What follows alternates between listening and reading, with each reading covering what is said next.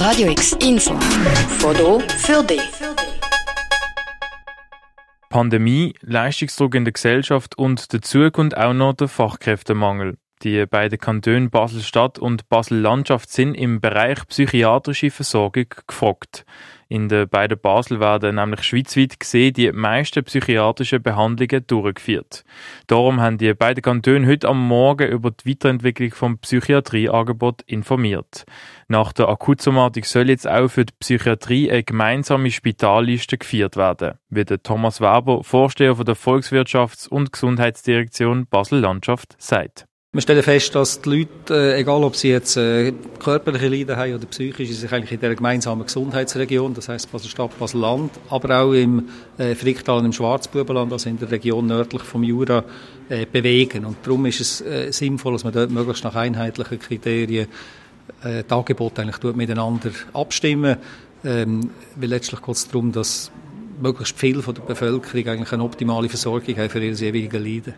Ebenso ist ein sogenannter Versorgungsplanungsbericht erstellt worden mit statistischen Analysen und Prognosen zu den Bedürfnissen der Bevölkerung im Bereich Psychiatrie. Gewisse Strukturen sollen dort verändert und verlagert werden, wie der Lukas Engelberger, Vorsteher vom Gesundheitsdepartement Basel-Stadt, sagt. Wir sehen, dass heute sehr viele Behandlungen in der Psychiatrie stationär gemacht werden, also mit Übernachtung. Das sind zum Teil auch längere Aufenthalte oder in den psychiatrischen Kliniken, wo man dann auch äh, natürlich umfassend versorgt wird. Das wird es weiterhin brauchen für, für viele Fälle. Es gibt aber auch Fälle, wo man muss sagen, das ist vielleicht ein großer Schritt. Es wäre besser, ein bisschen näher am eigenen Alltag zu bleiben.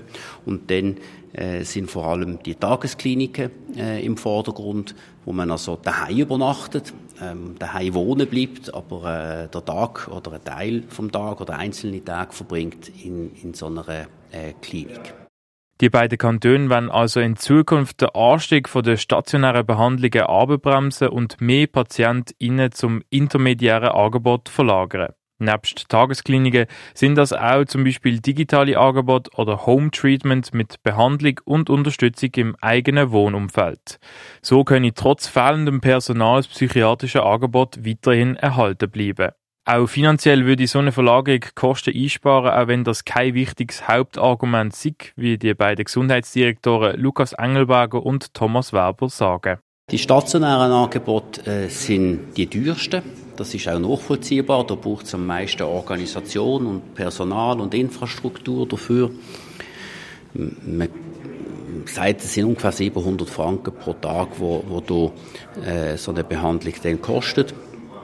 Wenn man in eine Tagesklinik geht, dann ist es ungefähr die Hälfte. Mit weniger ähm, Personalaufwand mehr Patienten richtig kann behandeln Das ist eigentlich das Ziel. Also eine gewisse Effizienzsteigerung über das Gesamte gesehen, aber für die einzelne Person äh, eine optimale Behandlung. Also nicht etwa ein Sparen am einzelnen Fall, sondern äh, die Mittel, die man hat, die beschränkt sind, bestmöglich einsetzen. Gestützt auf den Versorgungsplanungsbericht ist heute ein Bewerbungsverfahren gestartet, wo sich psychiatrische Kliniken aus der ganzen Schweiz für Leistungsaufträge in der Region bis Ende Januar bewerben können. Aus dem heraus soll dann die gemeinsame Spitalliste entstehen. Für Radio X, der Tim Meyer. Radio X, mehr Kontrast.